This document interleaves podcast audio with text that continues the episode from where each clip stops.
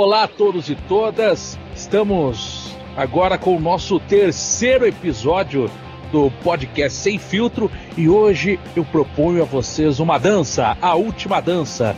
Hoje nós falaremos um pouco sobre o, o, documentário, né, a série, aliás, da Netflix, do Michael Jordan, The Last Dance. E teremos como tema do nosso episódio hoje no podcast, que é o seguinte: como Michael Jordan marcou época no marketing esportivo. E para falar comigo desse, desse assunto hoje, desse tema, temos ele aqui, nosso grande camarada, que estará sempre conosco aqui nos podcasts, já participou dos dois primeiros também. Ele, João Vitor Rezende Borba. Fala, boa morte, prazer estar com a nossa trupe integralmente reunida novamente. Olha, eu não sei se é muito profissional da minha parte, mas eu estou molhando as palavras com a cerveja enquanto a gente grava o podcast pra gente ficar mais fluido no nosso papo, mas é uma honra estar com vocês novamente aí. Agora de um papo muito legal, assim, a gente já estava é, vendo para falar sobre esse tema aí há alguns dias, então é muito bacana essa série que eu não vi ninguém reclamando é, de como ela foi feita. Claro, teve as polêmicas com os jogadores, que depois a gente vai falar um pouco disso, mas na parte é, de a gente jogar de como ela foi feita, a construção, como ela tem os fios, as retomadas, é uma série muito boa. A gente já recomenda para todo mundo aí que está nos ouvindo, porque vale muito assim. Você vai ganhar vendo essa série de você vai ganhar vendo histórias, você vai ganhar vendo muita coisa boa que a gente vai trazer aí durante esse podcast, meu amigo. E também conosco hoje, ele, o filho preferido do seu Newton Carvalho, Vitor Carvalho. Olá, amigo. Grande abraço, boa noite aos amigos que eu abraço virtualmente, a você também que nos ouve. Fica a recomendação: use máscara, use álcool gel, mantenha o distanciamento social, isso vale para todos. E claro, nos prestigie neste episódio que vamos falar muito sobre The Last Dance, Michael Jordan e tudo o que liga este grande astro do basquete. Agora, para fechar aqui, né, o nosso nosso quadro de decanos do, do podcast brasileiro, ele, o filho ilustre da família Falcão, né, que tem Lincoln Falcão, é, o Falcão cantor, Eliude Falcão. O Falcão Garcia também não pode faltar, o Falcão do futsal o Marcelo Falcão e eu, Eliude Falcão. Bom dia, boa tarde, boa noite, a depender da hora que você estiver ouvindo esse podcast. Eu sou Eliude Falcão é, e me sinto lisonjeado por estar nesse conselho de notáveis aqui. Finalmente de volta, não pude participar da edição anterior por motivos de força maior, agora cá estamos aqui novamente e gostaria de aproveitar o espaço também para parabenizar os colegas pela edição do podcast número 2, que ficou muito boa. Eu não pude participar, mas com certeza eu ouvi. E vocês aí deveriam fazer o mesmo, porque ficou muito bom. Então, amigos, vamos falar hoje sobre talvez aí o maior sucesso mundial da Netflix da, durante a pandemia, que alcançou incríveis até a última, até o último episódio que foi lançado, 23, 24 milhões de visualizações de todos os capítulos lançados até aqui, que é a série The Last Dance, que basicamente fala sobre a história do Michael Jordan. Então, para dividir aqui com os nossos ouvintes, é... Elilde Falcão, faça as honras e deixe um pouco dos seus comentários do que você assistiu até aqui da série. Depois aí os amigos, tanto o Vitor Carvalho quanto o João também, já podem é, aproveitar o gancho do Eliud aí e já mandam um bala também. Vamos lá, como é que a gente vai falar isso? Porque falar de Michael Jordan é um tema bastante complexo, principalmente se você é crítico da figura do Michael Jordan, que é o meu caso, né? Antes de tudo, vamos deixar claro que a série assim é um material sensacional, sensacional, não tem outra palavra para você definir esse material é, visual, né? Traz imagens da época, traz resgates da época, é de uma imersão assim que, pelo menos, eu tento puxar pela memória e eu não lembro de ter visto em nenhuma outra, nenhuma outra obra dessa natureza, né? Sem comentários, sem comentários. O negócio é realmente muito bom. Quem não viu, veja, porque vale cada segundo que você fica na frente da sua televisão, do seu celular, do seu tablet, enfim. É, mas é, ela vai falar sobre, sobre a trajetória dos Bulls, né? na, no período em que Jordan foi atleta, não só durante o período dele, né? Porque tem aquele período que ele fica no, no beisebol e tal. E eles acompanham também o time do Chicago Bulls durante esse período de Jordan no beisebol. Mas é, é, em linhas gerais, é uma série que pretende mostrar um pouco do que era o NBA ali no fim da década de 80 e, e da primeira metade da década de 90, né? Que tem um enfoque um pouco maior nos Bulls e mais ainda na figura do, do Michael Jordan. É, então, para quem é fã do Jordan, é um material excepcional. Para quem, quem é fã de NBA também, é um material excepcional. E para quem não, não é fã de nenhum dos dois, que é o meu caso, também é um material excepcional, porque fala muito sobre esporte, fala um pouco sobre a mentalidade do, do americano na questão do esporte, dos esportes, né? Fala todo, sobre tudo isso aí. É, agora vamos lá. É, assim, eu pelo menos fiquei com essa impressão de que a série daria a, a, a sensação de que eles abordariam todos os personagens, não de maneira uniforme, mas que eles dariam um, um, vai, um enfoque para o coletivo. Né? Embora algumas peças daquele time do Chicago Bulls, especialmente do primeiro tricampeonato, eles tenham, tenham um, um destaque maior assim, é, eu vejo pelo menos na figura do Jordan um, destaque central, né? Já começa, se você reparar, todos os entrevistados, todos os entrevistados, é, ao que parece, as entrevistas deles foram feitas todas em um dia, né? E a do Jordan não. Você, uma coisa que eu tava reparando, né? Você consegue ver o Jordan com N roupas diferentes ao longo do documentário, quando ele vai fazer os comentários dele sobre a série e tal. E os outros, os outros participantes não, né? Parece eles foram lá, colheram um depoimento de algumas horas de, por exemplo, figuras que foram super importantes para aquele time, como Scott Pippen, é, Dennis Rodman, é, Steve Kerr, né, o próprio Phil Jackson. É, então, eles simplesmente fazem uma entrevista ali que durou provavelmente algumas horas, né, e com o Jordan, eles entrevistam o Jordan em, diferentes momentos, né, você vê o Jordan de diferentes passagens, em diferentes momentos, né, diferentes situações. Então, assim, por mais que é, tente, tente mostrar um pouco do coletivo, inclusive dizem que foi uma exigência do próprio Jordan, né, que ele falasse, a série abordasse o time e não só a figura dele, e a gente percebe que, especialmente da metade para o fim, ela fica muito centrada na figura do Jordan, nos problemas do Jordan, nas situações envolvendo o Michael Jordan. Né? E falando sobre o Michael Jordan em si, é, eu vou tentar escolher as palavras com muito cuidado para não, não, não, gerar polêmica, não gerar um, um, entendimento errado daquilo que eu quero dizer. É, mas eu vejo a figura do Jordan como uma figura extremamente ressentida, uma figura extremamente amargurada, rancorosa, é, e que me fez pensar assim sobre tudo que ele passa sem querer julgar. Quem sou eu para julgar Michael Jordan? Mas é, é, foi algo que me fez refletir se realmente valeu a pena passar por tudo que ele passou para chegar no final da carreira dele e se tornar uma figura extremamente ressentida, uma figura extremamente amargurada. Quem, quem já viu esse documentário é, deve ter reparado nisso. Tudo com Jordan era levado pro pessoal. Absolutamente tudo. Né? Então, se alguém ia e fazia uma piada com ele no treinamento, ele levava no pessoal né? Uma das situações que se passa também na, na, na série, dando um pequeno spoiler aí, né? Se alguém não cumprimentava ele no ambiente público, ele levava pro pessoal, né?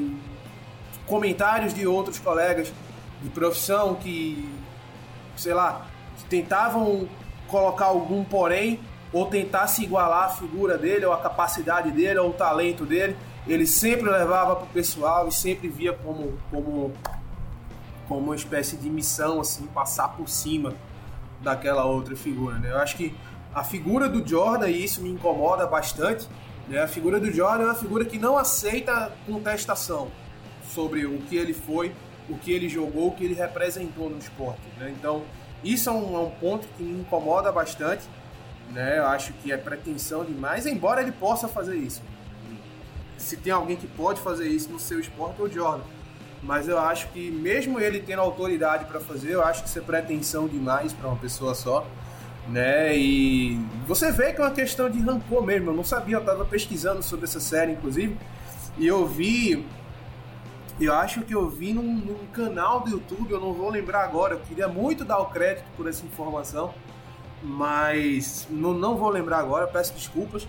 Mas é, disseram que, inclusive, é, o Jordan autorizou essa, essa, esse documentário no dia da parada do desfile de campeão dos, dos, dos Cavs, quando os Cavs venceram o Gold State naquela final lá, que os caras eram underdog total e foram lá e venceram o Gold State com 73 vitórias na temporada e tal.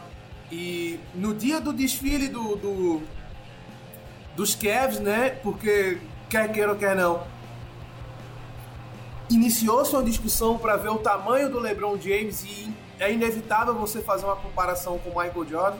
E aí no dia ele anuncia esse negócio aí desse, desse, desse, desse documentário, né? Então você veja que é uma figura que, embora tenha feito o extraordinário no esporte dele, é uma figura que não aceita contestação, não aceita ninguém sendo ladeado a ele. Né? E eu vejo isso com muita ressalva. Eu vou, vou encerrar minha fala por aqui, vou abrir espaço para os outros colegas. Né? Então eu deixo eles à vontade aí para tecerem os comentários dele, mas meu destaque sobre a série é isso aí. João Vitor. Então, é, bom, Martin, é, é, algum, alguns pontos que o Elud falou sobre o fato dele ser uma figura ressentida, eu vou deixar um pouco mais para adiante, quando a gente falar mais desse lado é, pessoal aí do, do, do, Jordan e tal. Mas assim, acho que, como eu falei ali no início do, do, do, meu primeiro comentário, você pegar da série de fato, de como ela foi construída, a narrativa dela, os cortes, edição, você pegar para esse lado mais, abre aspas aí, cinematográfico da coisa, é muito, muito, muito mesmo bem feito. Você vê que é, a quantidade de imagens de arquivo que eles usam, é, o acesso que eles tiveram, então foi uma coisa assim muito, muito bacana de ver. E acho que quanto, quanto ao modo como ela foi feita e produzida, acho que é, é difícil a gente de contestar, porque assim, foi uma das melhores séries de esporte que eu vi. Porque, assim, comparando com outras séries de esporte, só pra gente ficar nesse, nesse ponto, é, a gente vê que muitas vezes as coisas. É, na série do Barcelona que eu vi, que também tem na Netflix também. A série do Sunderland é a que menos tem isso, mas a série da seleção brasileira na Amazon Prime também. É, a do Sunderland até morrer, principalmente a segunda temporada, é mais espontânea, mais. Até porque é um time também que, vamos falar bem a verdade, é um time que tava se fudendo. Então, assim, era mais difícil você maquiar algumas coisas. Mas é, não tem essa, esse negócio artificial de que, ah, não, isso aqui é blindado, isso aqui não vai ser mostrado, porque lá atrás, quando isso foi gravado, a intenção não era essa. Não existia esse formato que vemos hoje. É, plataformas de streaming que cada vez são mais diversas. É, a gente teve essa semana, por exemplo, nos Estados Unidos, a HBO Max, que é mais uma propaganda, tem mais uma plataforma. Ainda tem também aquela da Disney, tem a Amazon Prime, assim é um negócio totalmente diferente do que era naquela época. Então gente, as séries não. É, esse tipo de gravação, como foi feita lá atrás, né, na década de 90 e de 80, não pensavam nisso hoje. E é uma época que você tinha muito mais acesso aos jornalistas. É, então, é, assim, isso, isso, é muito bacana de, de, ver que é natural aquelas, aquelas, é, aquelas participações do Jordan, ele ali no vestiário resenhando com os caras ele falando com seguranças dele. Então, tipo, isso é natural, a gente percebe que é natural, assim. E falando da construção da série, é difícil é, apontar defeitos, porque realmente, assim, a série em si é muito bem feita. Mas é, também falando de outro ponto que a gente vai debater mais aqui, é, a construção da imagem do Jordan, principalmente a partir dos títulos dele, porque ele começa quando é, a liga estava muito focada no Larry Bird e no Magic Johnson. E até se fala sobre isso ali durante a série, no quarto, quinto episódio.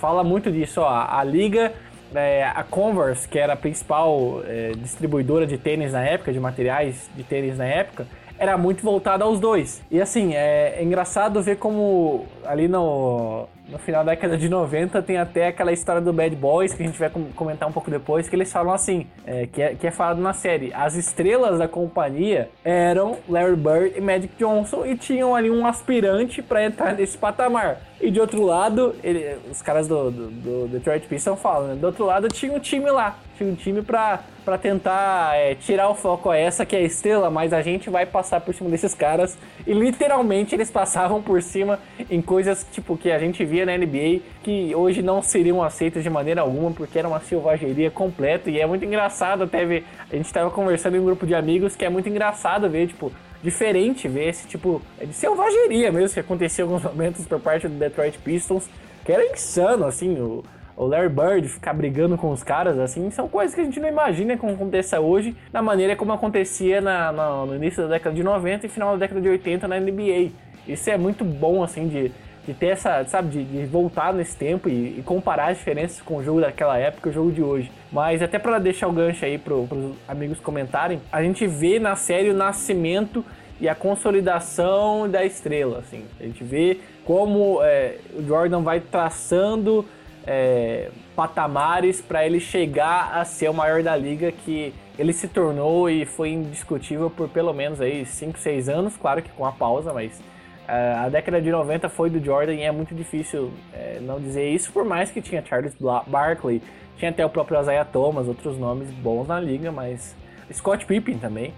Mas acho que a liga foi do Jordan na década de 90 e é muito difícil é, discordar disso. Bom, é, eu gostaria de recuperar um pouco do que o Eliud falou a respeito da figura do Jordan. Eu, digamos assim, gostaria de.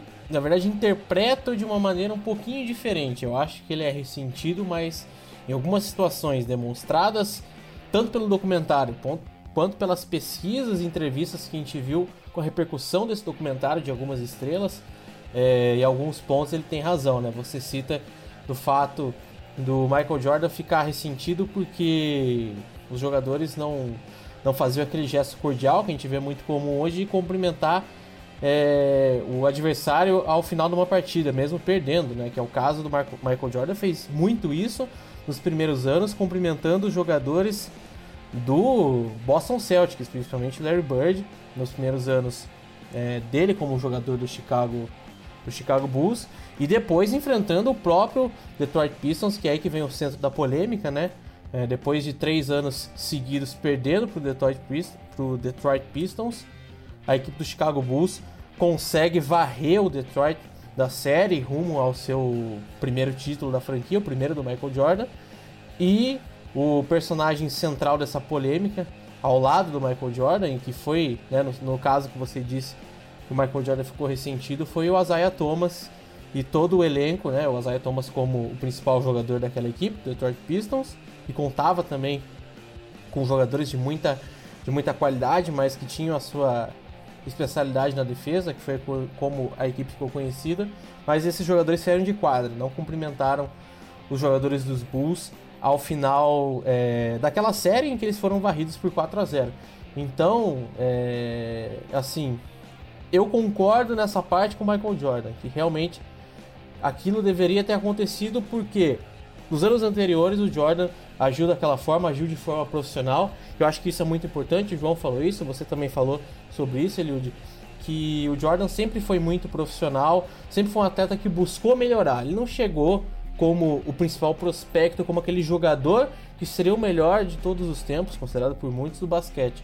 Ele chegou, claro, como um jogador de muito destaque, poderia ter um grande futuro, mas foi aprimorando né, ano após ano. E aí, claro, teve influência de vários treinadores, até que teve, para mim, algo que chamou muita atenção na série, que foi aquela mudança técnica quando o Phil Jackson, que era auxiliar, que ficou vários anos como auxiliar técnico, assume como treinador principal e realmente aquele momento de virada, né? Porque a equipe do, do Chicago Bulls começa a adotar um sistema diferente, tira um pouco a bola do, do Michael Jordan. A gente vê na série isso relatado que o Michael Jordan, naquela ocasião, no começo, não ficou feliz com isso, porque ele achava que ele deveria terminar com as jogadas, como ele vinha fazendo nos anos anteriores, como principal cestinha, jogador que bateu recordes de pontos numa partida dos playoffs, que tinha sido MVP na temporada anterior, a equipe tinha chegado longe nos playoffs também, mas teve essa mudança técnica, né, do corpo técnico do treinador e, o que eu acho de principal, que realmente deu corpo a essa equipe,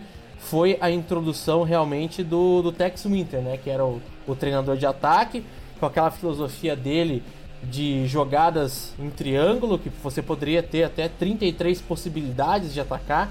Isso realmente fez a diferença tornou a equipe do, do Chicago Bulls muito mais coletiva, tirou aquela responsabilidade, entre aspas, do Jordan, porque nos momentos em que antes do estouro do relógio, a bola parava na mão do jogador que tivesse livre, que tivesse melhor posicionado, que tivesse em melhor probabilidade de conseguir fazer a cesta. Então a equipe do, do Chicago Bulls, como, como equipe mesmo, né? Falando do, do, em termos coletivos, começou a em termos coletivos começou a crescer a partir dessa mudança e aí teve o tricampeonato e aí vocês já falaram da pausa do Jordan se aventurando no beisebol, né? Muito influenciado também, é bom citar por ele estar tá um pouco saturado, né, de ter sido um astro, teve a questão do assassinato do pai dele também, é, meses antes, e aí depois ele acaba retornando para a liga e conquista mais três títulos em sequência.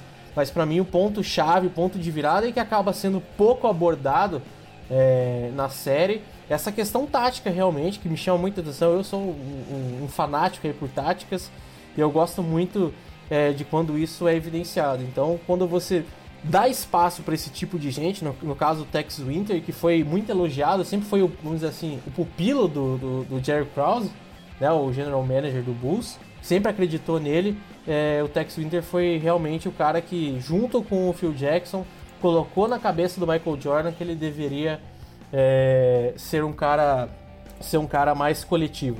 E aí vocês já citaram e eu quero citar novamente o Michael Jordan não só pelo seu desempenho é, individual, como jogador, foi muito caracteriza caracterizado por enterrar, por conseguir ir para dentro da, do garrafão e fazer aquelas jogadas aéreas. Aí teve inspiração mais para frente, a gente vai falar também por conta da marca dele, o Air, Air Jordan, por conta dessas voadas que ele dava dentro de quadra para fazer esses lances plásticos na época que ele atuava, mas não só por causa disso, né? Acabou transformando o Jordan num jogador coletivo que incentivava e que melhorava, que cobrava treino após treino os seus atletas para darem o seu melhor. Então isso acabou influ influenciando na personalidade do Scott Pippen, que foi ali o fiel escudeiro do Michael Jordan nos títulos, e depois os últimos três títulos também com a influência do Dennis Rodman. Então a gente viu realmente, é, como o João também citou, como o Michael Jordan ao longo dos anos acabou se tornando um jogador coletivo. Claro, tem essa parte que a gente vai citar mais polêmica do Jordan,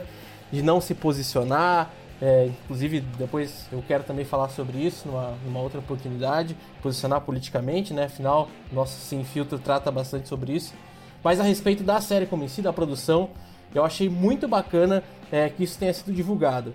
E só para finalizar, rapidinho mesmo, essa parte inicial, o Michael Jordan, é, assim, palavras dele, né? Quando esse documentário começou a ser produzido, o João citou que foi logo o Eliud e o João também, principalmente o Eliud falou a respeito de, de quando o Cleveland Cavaliers conquista aquela, aquela vitória, primeiro título da franquia com o LeBron James, após estar perdendo por 3 a 1 aquela virada espetacular, ganhando a série por 4 a 3 Mas a justificativa do Jordan é que essa geração precisava conhecer quem ele era. Chegou no momento em que as pessoas já não conheciam mais quem ele era e por isso que ele liberou, depois de tanto tempo assim, a divulgação desse, desse documentário.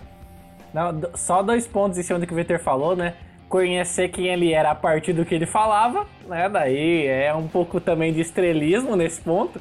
E o Victor falou só, tipo, desse, negócio de coletividade, a bola no melhor jogador. O sétimo episódio fala, traz uma passagem muito legal. Eu vou tentar não dar muito spoiler sobre isso, mas é sobre é, os playoffs de 94 tem o Kukoc, a escolha do, do Phil Jackson é o Kukoc e não é o Pippen, e isso, isso gera um pequeno, né, um pequeno entreveiro, como dizemos aqui no Sul, né, uma pequena é, briga de egos aí, e isso é, é, muito legal, assim, é que o Phil Jackson é um jogador que prezava muito por isso, prezava pelo, pelo seu grupo, um treinador, né, que prezava muito pelo seu grupo, e ele deu a bola do Kukoc e o Pippen que ficasse chorando, e realmente ficou chorando, ficou lá no banco, e isso rolou é, isso é, desencadeou aí numa certa briga aí de egos e numa pequena rusga aí com o elenco do, do Chicago Bulls. Bom, amigos, gostei de todos os apontamentos, né? Ali eu também, ali quando um comentário em cima do que o Victor falou, é, o Michael Jordan era um cara que prezava um, um pouco por esse lance aí do, do fair play, né? Do, do jogo limpo, só que também é, esse começo dele, ele brigar por isso, né? No, sobretudo numa época que a NBA era mais turrona, né? Que os caras ali, uma época de, de Robert Parrish, o, é, Kevin McKay, o Bill Lambert, né? Então era ele era meio vanguarda nesse sentido, né? Se fosse hoje, ele ia ser mais adorado ainda por essa posição, né?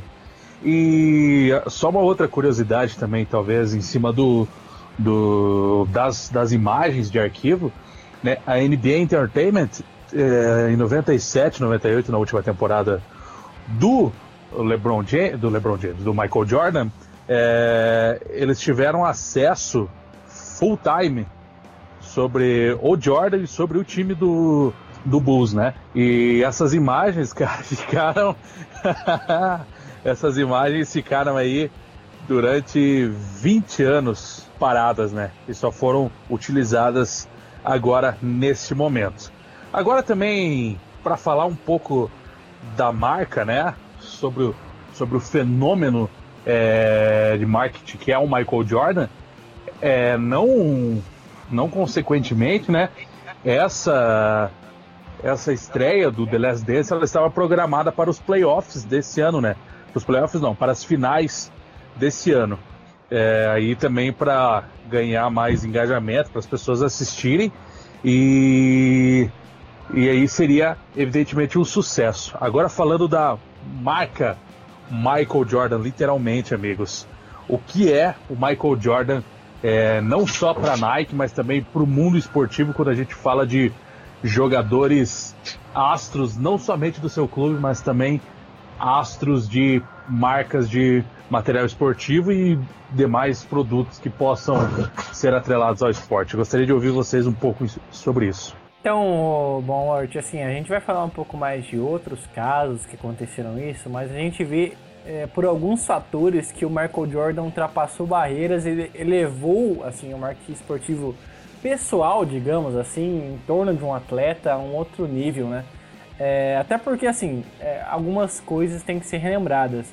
As ligas norte-americanas já são é, talhadas para esse tipo de coisa, né? Então a gente vê que a NFL, a NBA, a MLB, já são pensadas pelo entretenimento também. Então, por, por essa plataforma de vendas, por essa plataforma de é, traçar estratégias em torno de personalidades, como eu falei anteriormente, é, antes do Michael Jordan se consolidar, eram o Larry Bird e o Magic Johnson, e isso e ele conquistou seu espaço. E assim, tem uma passagem muito interessante no quinto episódio que ele queria Adidas, né? O Michael Jordan queria Adidas. A Converse é, já tinha o Bird e o Johnson.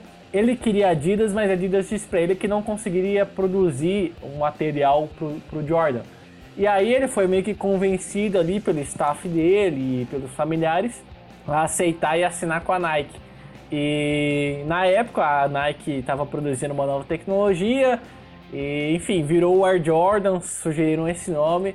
E tudo isso começou essa história que dura até hoje. Hoje, por exemplo, a Air, a Air Jordan, né, a marca do Michael Jordan, é, ela produz os uniformes do, do, PSG, que inclusive são muito bonitos, são uniformes que eu gosto bastante.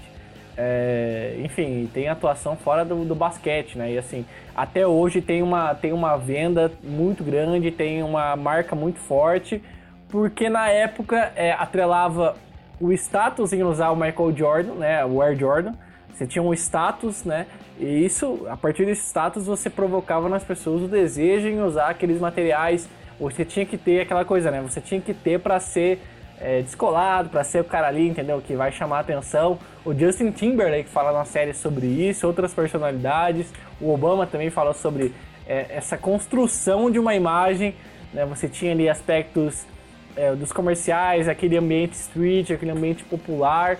É, você vê assim inserido na cultura americana é, esse tipo de coisa e é muito é muito bacana ver como essa imagem foi construída. E na sequência teve o Be Like Mike, que é a propaganda da Gatorade, que até hoje é veiculada nos Estados Unidos.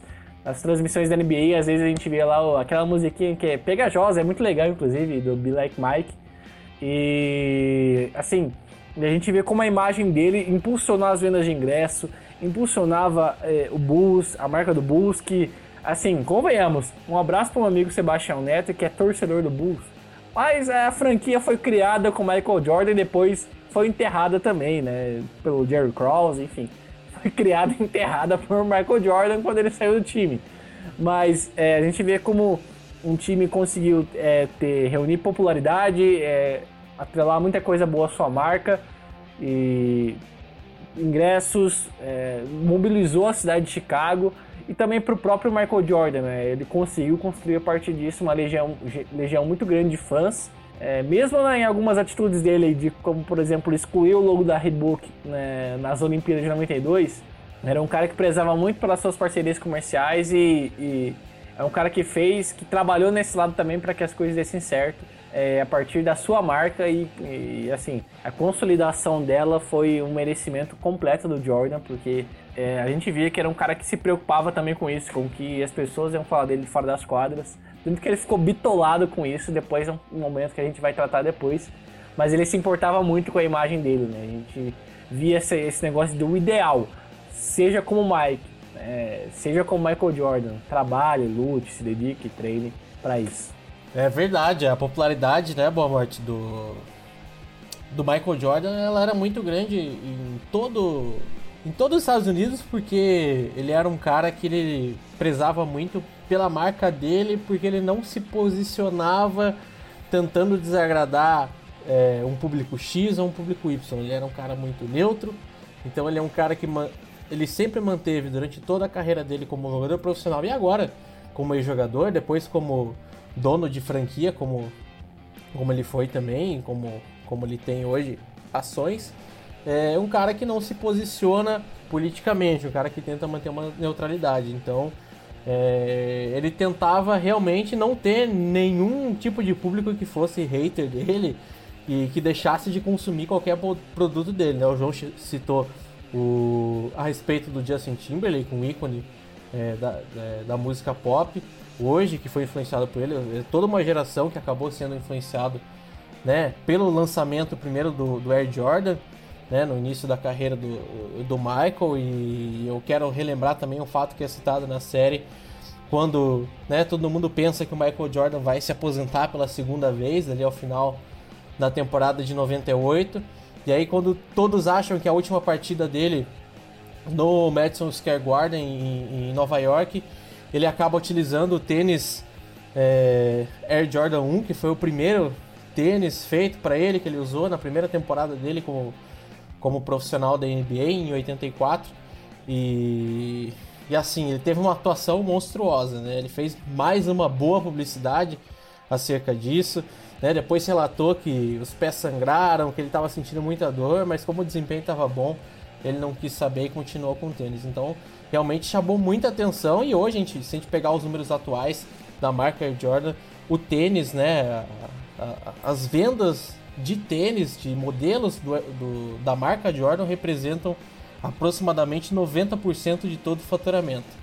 Então realmente é um impacto muito grande, como o João citou, é, na cultura mesmo, né, americana dos anos 90 e que segue até hoje e que por conta da exibição do documentário The Last Dance impulsionou muito as vendas nesse mês de abril e nesse mês de maio, né? Enquanto a série foi veiculada em todo o resto do mundo pela, pela Netflix e nos Estados Unidos pela ESPN.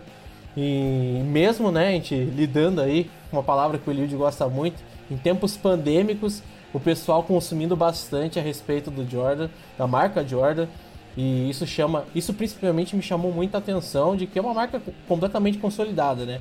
E outro e outro, outra curiosidade, né, interessante também é a respeito da própria Nike que nos anos 80 era muito focada no atletismo e que graças ao Jordan, João já, João já citou a respeito da, da preferência dele pela Adidas, mas a família acabou fazendo com que ele desse uma chance pela Nike.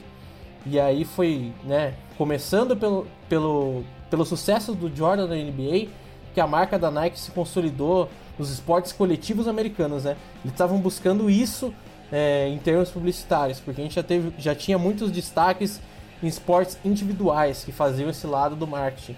E o Michael Jordan dá para dizer aí que funcionou bastante no esporte coletivo, como o basquete, criado nos Estados Unidos e acabou entrando na cultura é, do americano. Toda criança queria ter um, um Air Jordan, era um sinônimo de status e saber que você poderia ser o melhor, né? Por todos os, os comerciais feitos na época. O Morte também já relembrou aí a respeito é, da Gatorade. Enfim, é, o Jordan acabou realmente nessa parte revolucionando. A Nike teve um impacto muito grande nos Estados Unidos e aí acabou sendo consequência uma coisa da outra, né? Porque em 94 a gente teve a Copa do Mundo nos Estados Unidos, a Copa do Mundo de futebol, do soccer como eles chamam. e aí já teve uma introdução maior da Nike, e aí todo aquele esquema que a gente pode comentar num podcast futuro a respeito do João Avelange, do Ricardo Teixeira, e a introdução aí da Nike na seleção brasileira, por exemplo, né, uma grande marca, é, a partir da Copa de 98, tendo outros jogadores como, como, como grandes é, figuras públicas, como o Ronaldo Fenômeno, na, na, virada dos anos 2000. Enfim, é uma empresa que conseguiu se consolidar nos esportes coletivos, algo que não existia até fecharem contrato com o Jordan, que na época, né, sempre bom lembrar, inclusive citado pela série, que o normal seria um jogador receber ali, isso a gente está tomando como base, lembrando, o meio dos anos 80. Os principais craques assim das modalidades recebiam por volta de 100 mil dólares anuais e o Michael Jordan já chegou quebrando a banca com 250 mil, mais do que o dobro, sendo um calor ainda para você ver como que a marca apostou num cara e deu muito certo, né? A marca Jordan hoje é referência em todo mundo.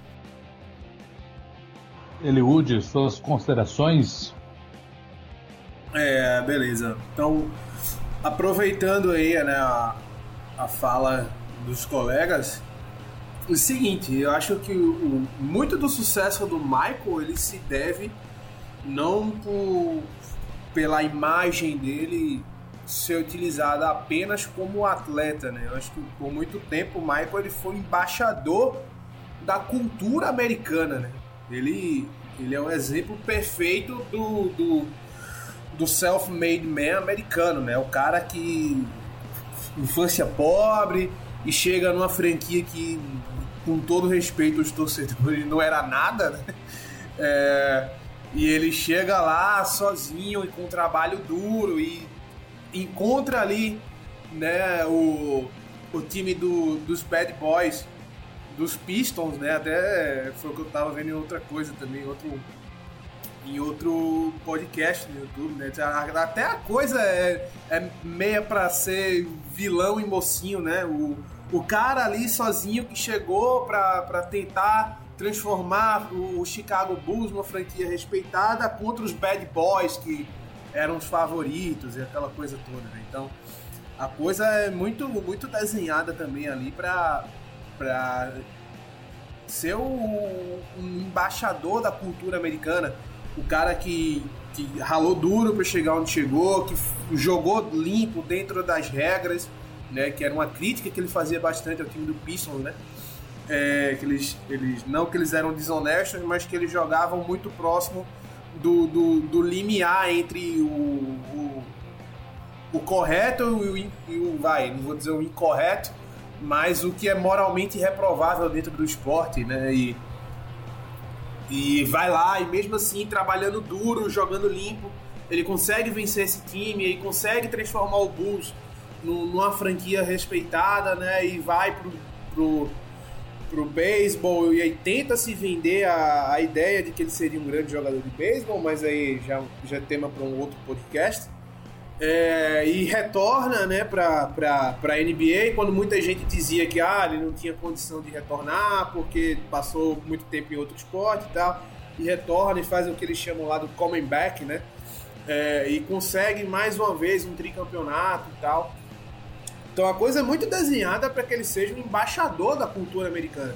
Né? O cara que passou por todo tipo de provação, venceu todas as dificuldades. O cara que é bonito, o cara que é bem sucedido, o cara que é rico.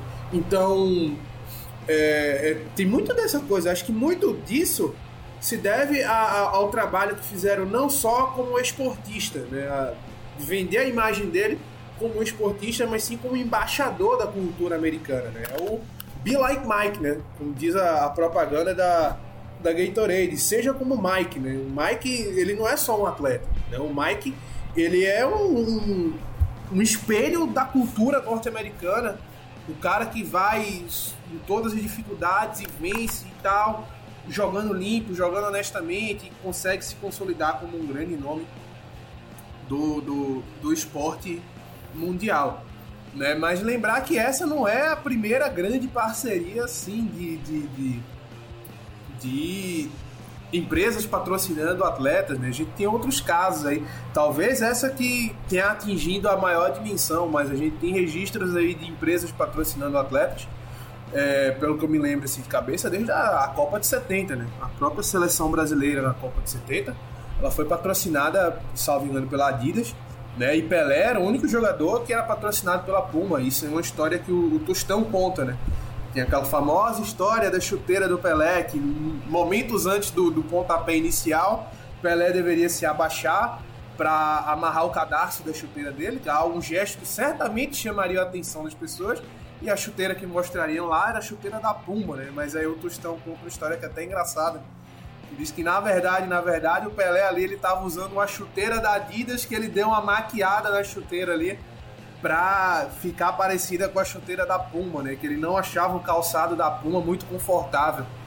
E aí ele pede para o roupeiro da seleção brasileira dar um jeitinho naquelas três listas da Adidas e coloca uma listra mais grossa, né, que era a logomarca que você podia identificar um calçado da Puma na época, né? Você tem diversas outras parcerias aí também, é, como por exemplo, acho que uma que é bem marcante para nós brasileiros, especialmente aqueles brasileiros que já estão aí acima dos 35 anos, né, mais ou menos a minha geração, é, que é a do Ayrton Senna com o Banco Nacional né? O Ayrton Senna ele vai ser patrocinado pelo Banco Nacional. Salvo engano, o Ayrton Senna era, era o único piloto que tinha realmente uma marca ali estampada em seu peito, né? No, na, na altura do peito do macacão, né? É comum atletas de, de Fórmula 1 terem patrocínio nos seus macacões, mas eu acho, eu, a memória pode estar me traindo, que o Ayrton Senna foi o primeiro a ter um estampado na altura do peito, né? Ao invés de ter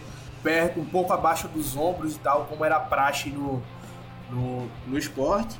Né? Muita gente não conhece o Banco Nacional, né? o banco que faliu, se não me engano, em 95, e né, que foi o, o grande patrocinador do Ayrton Senna. Curiosamente, né, veio a falir após a, a, morte do Ayrton Senna, e pouco tempo depois da morte do Ayrton Senna. Eu não sei se isso tem alguma relação, mas fica aí o registro como, como curiosidade. Né? A gente tem outros exemplos também aí. O já citado Ronaldo, que aí o Ronaldo, eu sou da opinião do José Mourinho, tá, gente? O Ronaldo só existe um e é o fenômeno. Tá? O outro lá é Cristiano Ronaldo, o outro é Ronaldinho Gaúcho. É, que é um, um, uma parceria que começa muito cedo também, né? O Ronaldo assina contrato com a Nike é, aos 17 anos. Na Copa de 94, se não me engano, ele já era atleta Nike né, dando início a uma parceria aí. E eu não sei se é a primeira do, do, do estilo, né, mas com um contrato vitalício também com a Nike e tal. Uma parceria de muito sucesso. Eu acho que o Ronaldo também tem um pouco, muita, um pouco não, acho que tem muita semelhança com o Jordan, né? É um cara que ele costuma ser neutro ali nos seus posicionamentos, ele não procura não desagradar potenciais consumidores da, da sua imagem, do, do, dos seus produtos. E aí é um cara que vai ser vendido também como um, um pouco do, do aspecto cultural do brasileiro, né? Que aquela coisa do cara que não desiste nunca, o cara que tem que passar por N provações, que N lesões ao longo da carreira, mas ele vai lá e dá a volta por cima e nunca desiste, todo mundo falando que ele tá acabado, ele vai e luta e tal, e que é uma, uma, uma característica que muita gente tenta atribuir ao povo brasileiro, né? Então acho que é, é um grande, talvez aí, não sei, não tenho a pretensão de ser marqueteiro, mas aí talvez tenha um bom caminho aí para vincular uma marca a um atleta, né? É você tentar vender o seu atleta não como desportista, desportista apenas, mas como um símbolo cultural do, do seu país, da sua região. A gente vai ter outras parcerias também. É, mas, como... mas Eliode, é, esse negócio que você falou aí de, de vender ele como um símbolo da pátria foi o que rolou com o Jordan, né?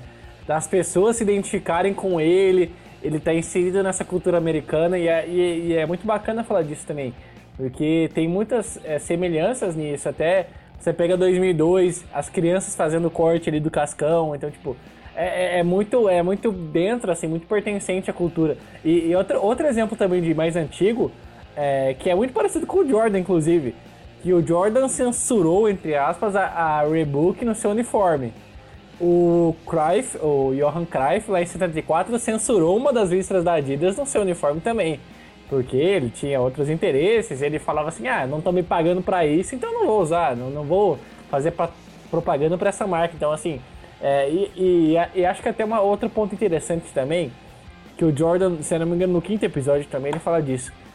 É, eu poderia ser o cara mais patrocinado, ele fala algo assim, tipo, mas é, o meu jogo, que é, sempre vai ser a minha, minha principal plataforma. Meu desempenho ali dentro da quadra é o que vai ser o principal impulsionamento para que as pessoas é, é, se identifiquem comigo, com a minha metodologia, com a forma como eu penso e como eu trabalho. Então acho que o jogo também se fez muito importante naquela época, né? É, vocês citaram alguns, alguns pontos ali, sobretudo sobre o Jordan, é, não o Jordan, mas a franquia do Bulls ter nascido e morrido junto com o Michael Jordan, né? Eu tenho aqui alguns números que eu gostaria de trazer para vocês é, sobre é, essa, essa parceria, mas não, não com ela dentro de quadra especificamente, mas sobretudo esse essa parada assim depois, né, da saída do Jordan, né? Agora aí mais de 20 anos que ele saiu é, do, do, do Bulls, né? Que é o que os caras estão chamando do efeito Last Dance, né? Que nesse período da esse período da aí quando foi lançada a série, o, a marca Air Jordan teve um desempenho de vendas 45% maior nesse período já, né? Esse é o primeiro número, né? Desde quando foi lançado o documentário, as vendas do Air Jordan aumentaram 45%. Outro número, assim, que esse para mim é um dos números mais, mais significativos, esse efeito é, Last Dance, né, esse efeito Jordan, é que a média de vendas né, do Chicago Bulls é, de produtos aumentou mais de 5 mil por cento com, a, com o período do, do documentário, né? Então, muito maior do que o, que o habitual. Outro ponto também é que no eBay a procura pelo nome do Michael Jordan foi 821 vezes maior do que o habitual. Então, esses são alguns números que trazem é, a dimensão do Michael Jordan. E, e, esse número aqui tá de mais de 5, 5 mil por cento na média de vendas das de produtos do Chicago Bulls, para mim foi o que ilustrou né, é, definitivamente essa, essa situação que a gente coloca sobre do Bulls ter nascido e morrido junto com o Michael Jordan. Ô, Bom Morte, inclusive é, é bom reforçar o nosso contexto, né? Tem o contexto de pandemia, que as pessoas não querem ficam meio receosa para gastar, que a economia não tá tão boa. Então, assim, é, todo esse número que você falou foi um contexto de pandemia. Imagina se fosse num cenário. É claro que se fosse num cenário natural, como a gente falou, a série seria lançada em outro momento e tal. Mas a gente vê que mesmo no cenário de pandemia, o cara é forte para ter uma representatividade dessa, né? Isso é muito é muito é, assim único para falar desse cara, do tamanho que esse cara tem, é, da força que esse cara tem até hoje com quase duas, mais de duas décadas que tudo isso aconteceu, né? Só, só para complementar rapidinho, última, última coisa mesmo, que bem breve, é, indo na esteira do que o João falou, é, a marca não só nos Estados Unidos, né, mas nos locais em que o Chicago Bulls fazia a pré-temporada, como por exemplo Paris e alguns outros locais da Europa, é, acabaram realmente se tornando grandes centros é, econômicos da marca do Jordan. É, em Paris mesmo, você encontra em praticamente toda loja de material esportivo a marca Jordan presente. Então ela está muito ligada realmente a essa parte é, da valorização da marca que, né, como eu citei no começo, primeiro o Jordan se ligando à Nike, tendo um tênis em homenagem a ele, funcionando essa, essa empresa e depois com a própria marca dele, a marca Jordan, agora, né, não falo de agora, mas é, para vocês terem uma ideia de como continua ativa até hoje, indo em diversos continentes, não só no continente europeu, né, como deu o exemplo aí de Paris, porque era um local comum em que o Chicago Bulls acabava é, fazendo suas promoções, promovendo o elenco antes de começar a temporada, mas também nos outros continentes. A gente tem um mercado asiático muito forte que consome muito também desses produtos. E a vantagem do basquete, né, por exemplo, para outros esportes americanos, como o beisebol e como o futebol americano, é que ele é muito mais difundido né, dentre os outros povos. São vários praticantes, os próprios Jogos Olímpicos né, acabam provando isso, né, a presença do basquetebol. Isso acaba influenciando muito para que uma mar marca acabasse se consolidando tão forte no meio esportivo. Ou seja, ou seja, torcedor do Bulls, se sua franquia mudasse de nome para Amigos do Jordan, tava muito justo, tá? Não adianta choramingar. Começou com Jordan e se encerrou com Jordan, tá certo? Ok? Viu? Aproveitando aqui, mais por final, acho que a gente pode colocar aí para encerrar os números do Jordan, né? É, algumas curiosidades de vendas, de ele ser, até hoje, eu acho que ele é o líder de vendas em relação a produto basquete da NBA, né? Nem o LeBron James, que também virou uma moda, assim, você ser hater do LeBron por ele ser meio paneleiro, né? Ele sempre tá mudando de time, então essa também, essa busca incansável do LeBron James de ser o número um também foi uma coisa que ficou meio irritante que acabou criando haters dele, né? Mas para depois, eu acho que dá pra gente deixar para depois essa questão dos números de vendas. Eu queria é, me concentrar num ponto aqui. O Eliud no começo, ele ele mediu muitas palavras para falar do Jordan, né? Em relação é, dele ser um pouco contrário, de ser crítico ao que é a figura do Jordan. Vocês percebem é, que quando o cara chega num certo patamar, fica difícil falar coisas que sejam diferentes, é, aliás, que sejam difíceis, seja difícil não exaltar somente as qualidades dele falar alguns defeitos. Vocês acham que isso acontece com o Jordan? Vocês encontram outros exemplos disso, não só no basquete, mas nos outros esportes? Bom, Martin, assim, ficou, eu fiquei pensando vendo o sexto e o sétimo episódio muito no papel da imprensa em algumas coisas e, e isso ficou muito na, na minha cabeça, é, vendo o Jordan passar por algumas situações e, assim, a gente já conversou, por exemplo, sobre. No nosso primeiro episódio, a gente falou do papel da imprensa inglesa em relação ao, ao Sterling e ao Danny Rose, que eram atletas muito criticados. É, só para citar um Troy exemplo que a gente já falou aqui. Hã? O Troy Deeney também também. Agora ele é um cara que se posicionou muito sobre uh, essa volta do futebol. Mas, é, assim, me pegou muito como jornalista, é uma reflexão até sobre qual é o papel da imprensa é, em alguns momentos e... Porque a gente vê em 93 algo muito forte em relação à tendência de competitividade natural do Jordan, que aí muitos relacionaram ao lado de apostas, é, muitos relacionaram a, a, uma situação de. como se ele estivesse perdendo o controle da, da vida dele para ele poder apostar. E ele até fala assim: eu nunca apostei minha coisa da minha família, não perdi a minha, minha, minha renda, não perdi meus, é, meus bens em apostas. Eu, eu, é, ele daí entende assim: eu faço isso porque eu gosto de competir. É basicamente isso, sim. E tenho até alguns testemunhos falando assim: que pra mim são 10 dólares, pro Michael Jordan são 10 mil dólares. É, assim, para ele, ele tá apostando ali, ele tá brincando, ele tá se. É, se assim, era uma forma de ele poder é, colocar a competitividade dele ali em alguma coisa que fosse totalmente aleatória, como moedas sendo jogadas na parede e vendo onde elas voltavam, assim, os negócios no golfe, jogando baralho, assim. Então, é, é, e, ele, e a imprensa começou a pegar muito no pé dele. Inclusive, tem aquela história de que ele não teria se aposentado, ele teria sido suspenso pela liga e começam a bater muito nele. Aí o biógrafo dele, que é o Mark Vancil, que inclusive fez dois textos, dois livros sobre ele, fez livros sobre aquele Bulls, né, o Bulls da década de 90. É, ele fala na série assim que ele já queria, já pensava em se aposentar antes daquilo vir à tona.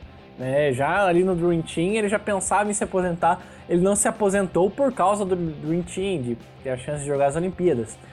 É, ainda mais com aquele timaço que os Estados Unidos tinham. Então, assim, eu fiquei pensando muito sobre isso, o papel da imprensa em algumas situações e como isso contribuiu para que ele chegasse no limite. A gente viu é, pela série e até pelos testemunhos, o Michael Jordan em 93 chegou no limite psicológico dele. É, e ainda depois teve a situação do pai dele, que foi uma parada muito. Foi uma coisa muito tensa, assim, assim muito, muito triste. O cara é, ficar três semanas o pai dele sumido, e ele encontraram o corpo dele numa barbárie, como aconteceu e tal. E aí falaram, começaram a inventar de novo, jogaram coisas desse da aposta, enfim.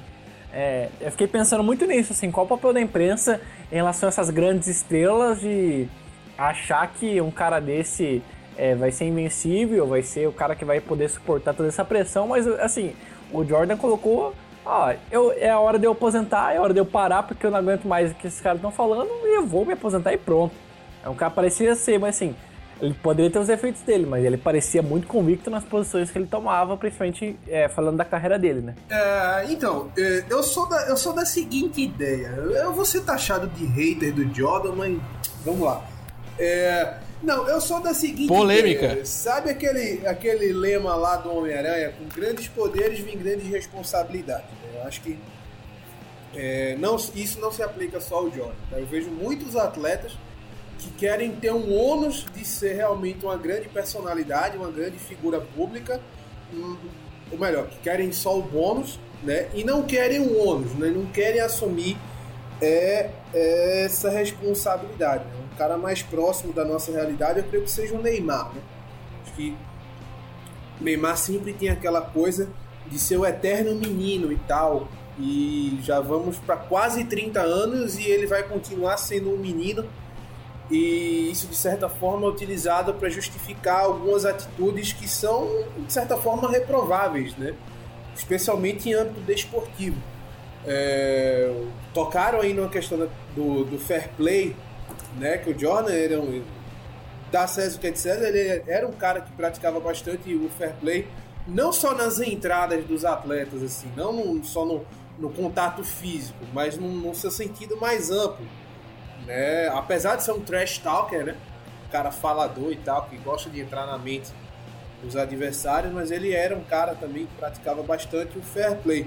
Mas eu, eu penso dessa forma, eu concordo que de fato a imprensa passa do ponto muitas e muitas e muitas vezes, como o João falou aí no exemplo do pai do Jordan, eu acho que passaram e passaram por muito do ponto ali com, com na questão da audiência, da visibilidade, né?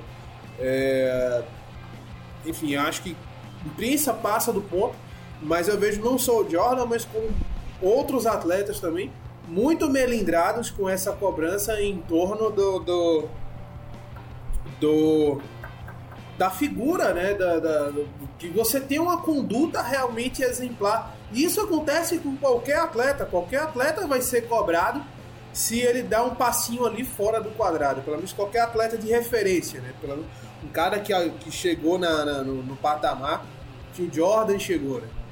Aconteceu isso com, com, com o Ronaldo, aconteceu isso com o Tom Brady naquela polêmica lá das bolas murchas do, do, do futebol americano. Né? E isso vai acontecer, é normal, esse tipo de cobrança é normal. Então, no caso do Jordan, com, com não sei se é vício, mas com o, o hábito rotineiro de se envolver em apostas, né? É um, tá, uma forma de dar vazão à competitividade dele. Não sei se ele tem algum tipo de, de, de na falta de um termo melhor, vou usar distúrbio, que faz ele ser o workaholic, viciado em trabalho, viciado em competição, porque é uma coisa que fica muito clara também na série. Né? Ele tá o tempo todo procurando um, alguma coisa contra alguém para se motivar. É, sempre. E isso foi uma das coisas que me deixou assim, mais deprimentes em relação à, à, à figura do Jordan, né? Porque é um cara excepcional no, no, no esporte dele, mas era um cara que estava sempre procurando uma confusão, um, uma briga, um pretexto para se motivar. E tudo o que motivava ele eram outras pessoas. Então você veja ah, ele queria ser tri tricampeão porque nem o Larry Bird nem o o Magic Johnson conseguiram, né? Ah, ele queria ser heptacampeão porque, sei lá, dava para tentar e tal, porque estavam dizendo que isso, que aquilo, que aquilo outro. É, é sei lá, no jogo tal, o, o, técnico da outra equipe passou pelo restaurante que ele tava, não cumprimentou ele, ah, ele vai se ver comigo agora e tal. Assim, eu, eu opinião pessoal, eu acho isso bastante deprimente. Você tem que encontrar motivação em outras pessoas. Né? Eu, eu não vejo outros atletas de topo, de elite, né, com essa postura. Eu acho que, é, sei lá, é, um, é uma das formas de vencer, mas a, o que o documentário às vezes passa, eu não estou dizendo que isso é intencional, né? Eu acho que tem muito do, Jordan, do dedo do Jordan nisso. É, que aquela era a única forma de vencer. Né? O cara ser obcecado e arrumar confusão com todo mundo e tentar fazer isso de motivação e tudo mais, e não sei o que. né? Quando na verdade a gente sabe que existem N formas diferentes de vencer no desporto, inclusive essa forma que o Jordan utilizou. Então, o Jordan ele vai ser criticado por adversários, né? Muitos adversários têm uma visão, uma visão negativa da conduta do Jordan, e quando eu digo conduta, não é que ele era desonesto, mas que ele passava do ponto muitas vezes no nível de competitividade que ele tinha. Alguns colegas do Jordan vão tecer críticas também em relação a esse excesso de competitividade dele, né? E eu acho que são coisas assim que poderiam ser evitadas. Né? Só para ficar no basquete mesmo, você pega o Kobe Bryant, né? Embora ele tenha tido uma fase ali meio que ele ah, chutou o pau da barraca mesmo e etc. Mas a grande parte da carreira do Kobe ele foi uma liderança muito positiva, uma liderança muito mais acolhedora, uma conduta muito mais exemplar do que a do Jordan. Pelo menos Exceto aquele lance da traição ou da tentativa de estupro, não sei ao certo o que foi que aconteceu com o Kobe nesse sentido, né? Mas, assim, o Kobe ele tinha uma conduta é, muito mais afável, né? Falando outras figuras também, vocês me conhecem, vocês sabem que eu não tenho motivo algum para defender essa figura, mas o Messi, por exemplo, é uma liderança que, embora ele não se posicione tanto, mas é uma liderança muito mais afável do que a, a que o Jordan foi. Messi é um cara extremamente vencedor, é um cara extremamente vitorioso e você não pode é, colocar retoques assim em relação à, à, carreira do Messi. Mas é, não sei, é, é, muita escolha de cada um, mas eu acho isso bastante deprimente. Eu acho que poderia ser feito de maneira diferente. O próprio LeBron James também, uma liderança que é muito mais afável, muito mais, muito mais, é, muito mais sociável, vamos dizer assim.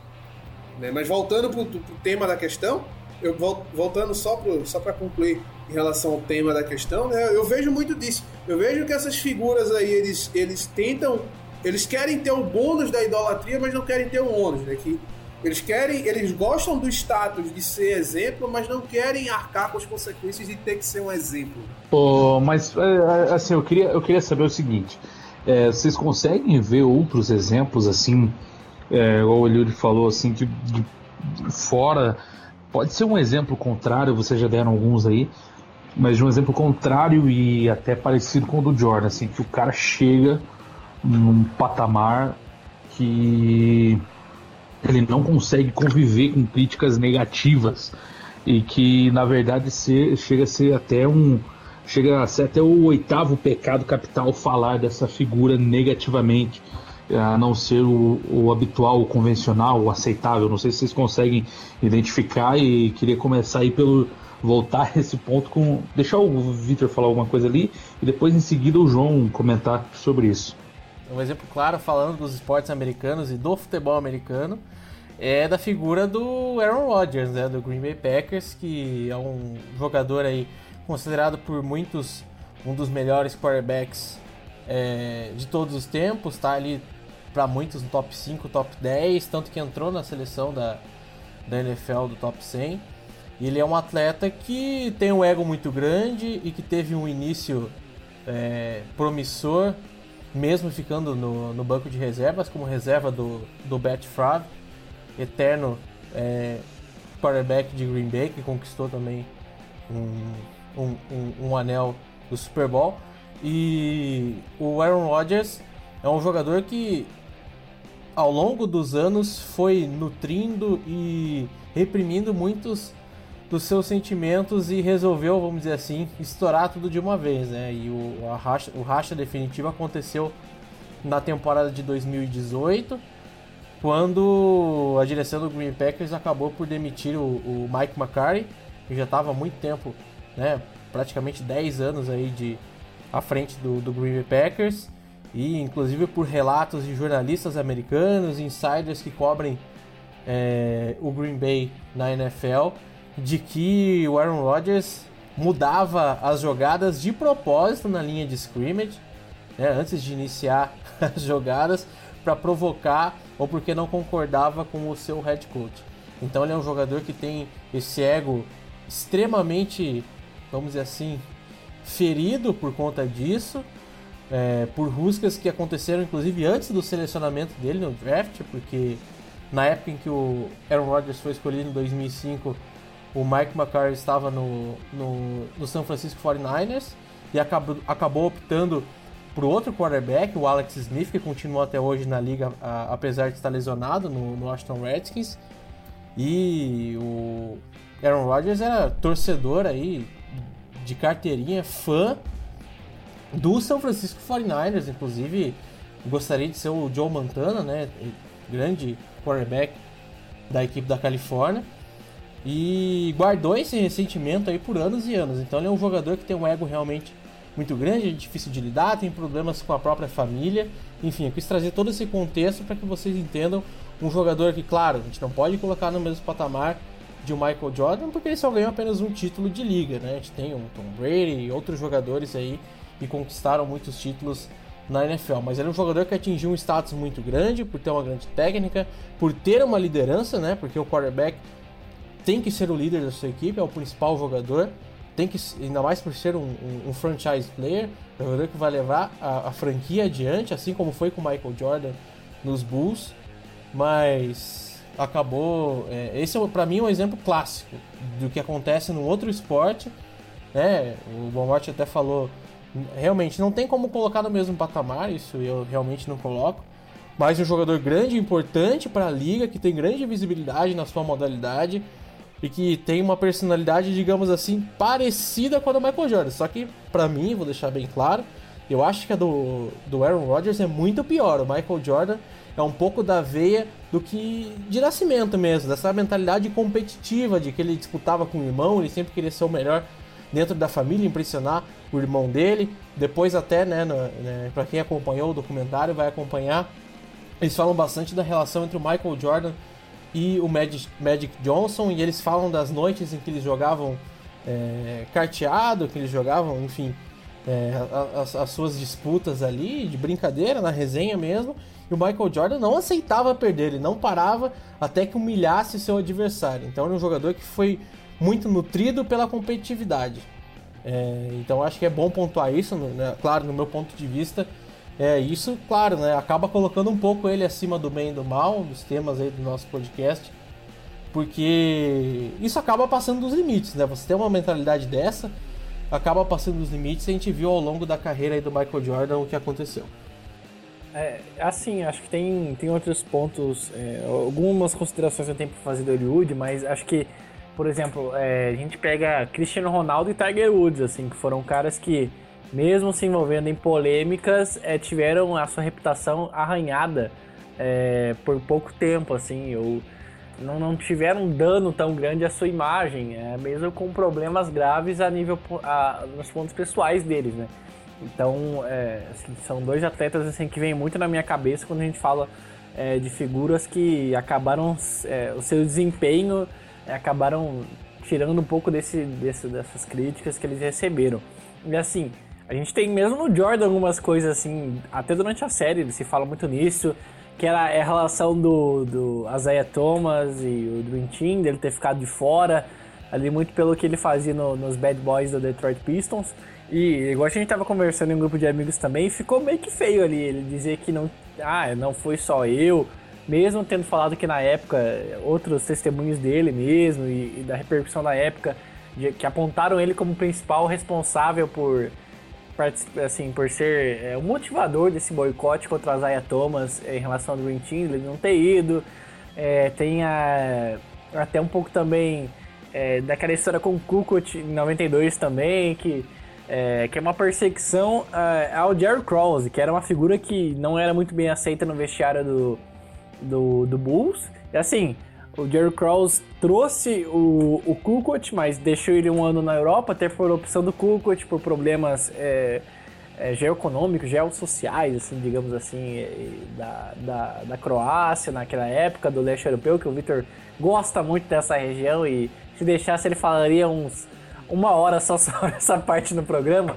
Mas assim, é, de, de como eles é, boicotaram o Kukoc, é, fizeram, pegaram no pé dele, marcaram, é, fizeram uma marcação cerrada no Kukoc durante o, uh, as Olimpíadas de 92 e na final, é, no jogo da primeira fase que eles se encontraram, é, o Kukoc jogou muito mal e na final o Kukoc deu a volta por cima e, e ganhou o respeito deles, assim. Então, assim, mesmo com esses boicotes internos aí, acho que deu, deu muito certo. Mas, assim, uma coisa que o Eliud falou que eu não concordo muito com ele é. Assim, que ele disse sobre as motivações do Jordan sempre em outras pessoas. A, a gente vê que. É... Boa morte, aí você me fudeu, mas tudo bem. é, tá, deixa eu voltar. É, assim, uma coisa que o, que o Eliud disse muito sobre as motivações do Jordan. É, assim, a gente vê esse tipo de motivação hoje. A gente vê. O, o Messi não se motiva a, a, partir de que falam com ele. Quando o Messi foi fundamental para a classificação da Argentina na Copa de 2018 e na Copa mesmo, no jogo contra a Nigéria, ele salvou a Argentina, cobravam muito do Messi.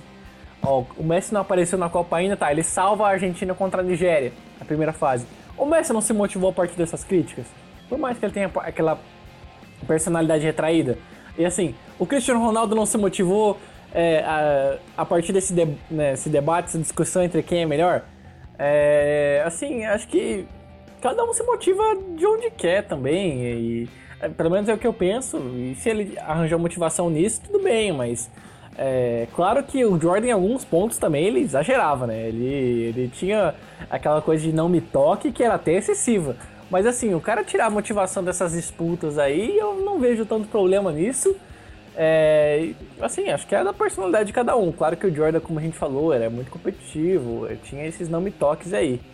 Mas acho que não tem muito problema se ele motivar, ter essas motivações externas. Claro que a principal motivação dele deve ser a família dele, a carreira dele e a grana que ele recebe, porque ele é muito bem pago para isso. Mas se ele tiver essas motivações aí externas, não, não, não, tenho muita, não tenho muita objeção a isso, não. Não, mas aí o caso do Messi, ele é diferente, né? Ele é diferente. Uma coisa é você se motivar disso em uma situação pontual. Beleza. Eu concordo que isso faz parte. Mas você fazer isso recorrente na sua vida, eu acho que, sei lá, eu acho meio deprimente. Se você perguntar para o Messi, ah, Messi, por que, que você quer ganhar uma Copa do Mundo? Ele não vai dizer, ah, porque o Maradona ganhou. Eu quero ganhar porque para mim eu quero dar esse título, eu quero dar essa alegria, sei lá. Mas no caso do Jordan, não. Ah, Jordan, por que, que você quer ser tricampeão? Ah, porque o, jo o Magic Johnson e o Larry Bird nunca foram.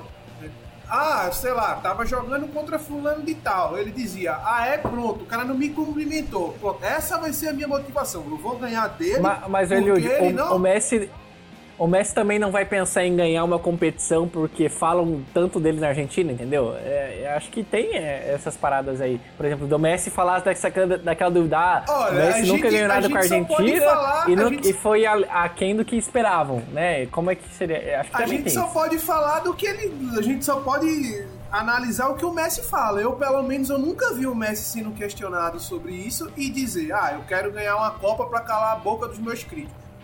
Eu, pelo menos, nunca vi isso.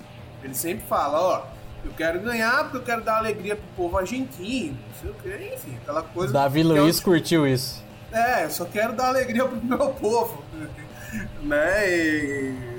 Não sei, mas é o próprio Cristiano Ronaldo, ele fala também. Embora ele seja um cara que alimente a rivalidade que ele tem com o Messi, seja o grande combustível da carreira dele, é, os títulos, as conquistas dele, ele faz questão de deixar muito claro, ó, eu conquistei porque eu queria conquistar e tal, né? Se você chegar pro Cristiano Ronaldo, ele ganhou uma Eurocopa pro Portugal, se chegar para ele perguntar, ah, por que, você quer trazer uma Copa do Mundo para Portugal? Eu quero porque eu quero ganhar, dar essa alegria, dar essa glória pro meu povo. Ele vai dizer, ah, então isso me colocaria definitivamente acima do Eusébio.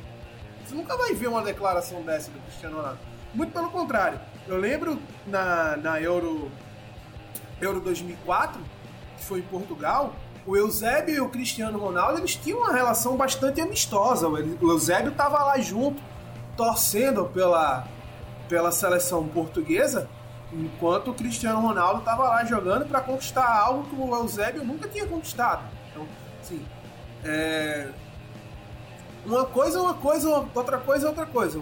Você se motivar na situação pontual porque aconteceu uma determinada situação, tudo bem.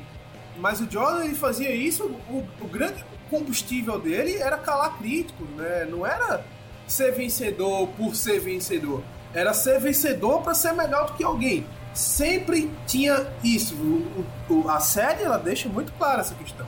Né? Ele sempre arranjava uma motivação. Eliud, uma coisa que eu acho engraçado, depois você que está ouvindo aí, você procura, porque tem dois, dois episódios que o Jordan faz isso.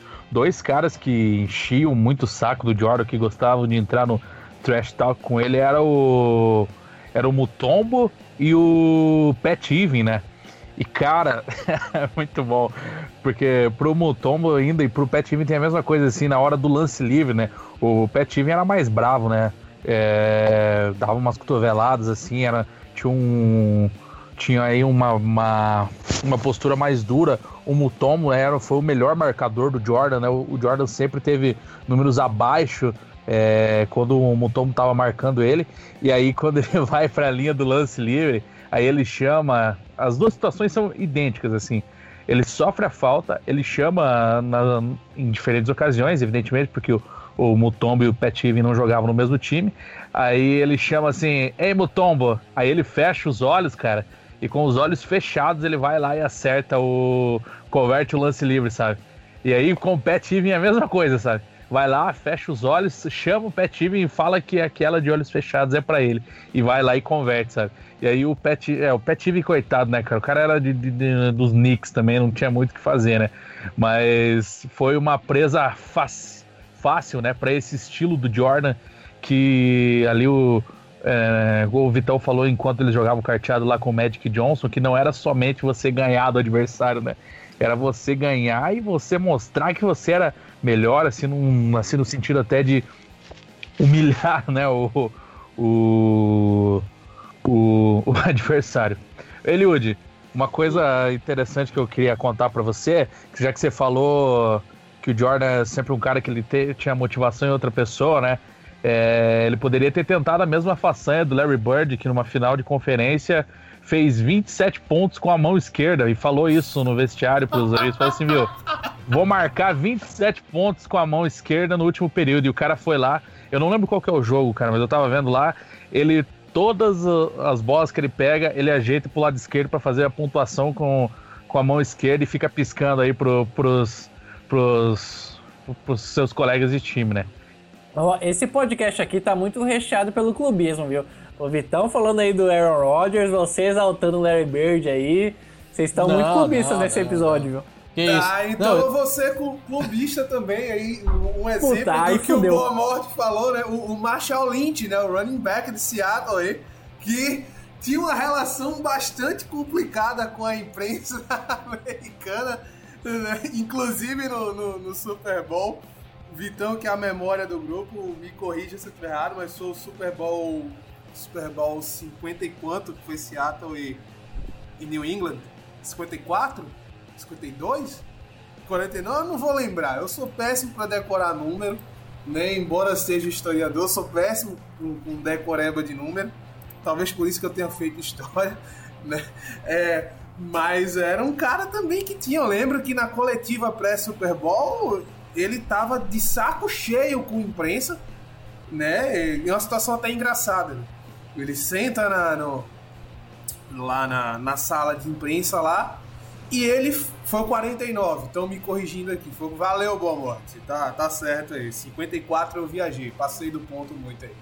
É, mas ele senta na sala de imprensa e ele simplesmente diz o seguinte: Eu só, para todas as perguntas que vocês me fizerem, a minha resposta vai ser essa. Eu só tô sentado aqui porque se eu não tiver eu vou ser multado. E a toda a coletiva de imprensa ele só dá essa resposta. Eu só tô sentado aqui porque senão eu vou ser. Ele fala uma, fala duas, fala três, chega um ponto que ele diz: Ó, para todas as perguntas que vocês me fizerem, a minha resposta vai ser essa. E ele naquele estilo marrento, né? Cheio de colar, cheio disso, cheio daquilo. O óculos parecendo um para-brisa de, de, de, de, automóvel e tal. Né? Então aí fica um outro exemplo de um cara que tinha relação também bastante. bastante é, agitada com a imprensa, né? Só para aproveitar então, né, já que o nosso podcast fala de basquete, então para pegar um gancho aí é, a respeito desses jogadores que, que gostam de, de, de, realmente provar que são que são os melhores, né, da, da, da sua modalidade, do, do, seu esporte. O Jordan também é, gost... quis provar né, para a imprensa, até citei rapidamente um pouco no começo, da disputa do título contra o Portland Trail Blazers. Estavam colocando, né, a imprensa inclusive, né, ele, foi um recado para a imprensa que o Jordan deu, colocando o Clyde Drexler e o Jordan no mesmo patamar naquela temporada, que os dois estavam jogando no mesmo nível. E aí o Jordan, inclusive na, no próprio documentário, o Jordan de hoje, né, com 57 anos, fala: eu não, aceito aquilo, eu queria provar que eu era melhor do que ele e que aquela comparação era absurda. Então naquele jogo o Jordan simplesmente quebrou o, recordes aí de, de bolas de três pontos da época em um tempo, fez cinco bolas de três no primeiro tempo, arrebentou com o jogo.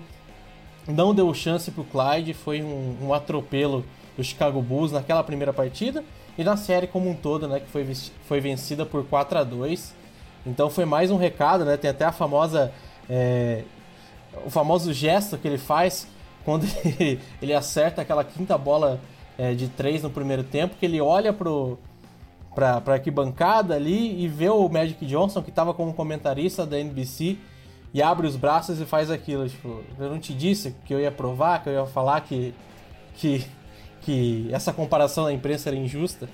E, e, claro, foi uma situação aí que na época gerou muita repercussão também. Mala pra caramba, né? e boa morte, só pegando, só pegando o, só complementando em relação ao exemplo que você deu, eu tenho certeza que o Jordan não sabia dessa estatística, porque se ele soubesse, ele ia tentar fazer melhor. Certeza absoluta. Ele ia fazer 28. E quando saísse, quando fosse questionado sobre isso, ele ia dizer: Ah, eu fiz 28 porque o Larry Bird fez 27. Pode ter certeza disso. muito bom, muito bom. Galera, eu acho que hoje nós falamos bastante, foi bem legal, um tema gostoso de falar. Por mais que eh, eu gosto muito de basquete, né? Inclusive, é, eu gosto de reassistir esses jogos é, mais antigos, inclusive esse que a ESPN estava reprisando esses dias, de 98, né, que também é um dos episódios que prova o quão mala o Jordan também deveria ser em quadra quando ele pega no seu último arremesso pelo Bulls, né, em cima do John Stockton e do Kyle Malone, que foram vítimas aí, é, presas também muito apetitosas por Jordan, né, que o, aquele Utah Jazz sofreu na mão do, do Bulls. É, mostra também um pouco da personalidade desse cara que, independente de, dos lados aí do que você acha dele, foi um, um, grande cara, dez vezes do time ideal da NBA, nove vezes é, o cara que foi é, para o time da defesa, né, um grande defensor, é, cinco, cinco prêmios aí, cinco ou três prêmios, agora não vou lembrar bem o certo, mas depois a gente pode ver, de MP, MVP do, do Jogo das Estrelas, sabe?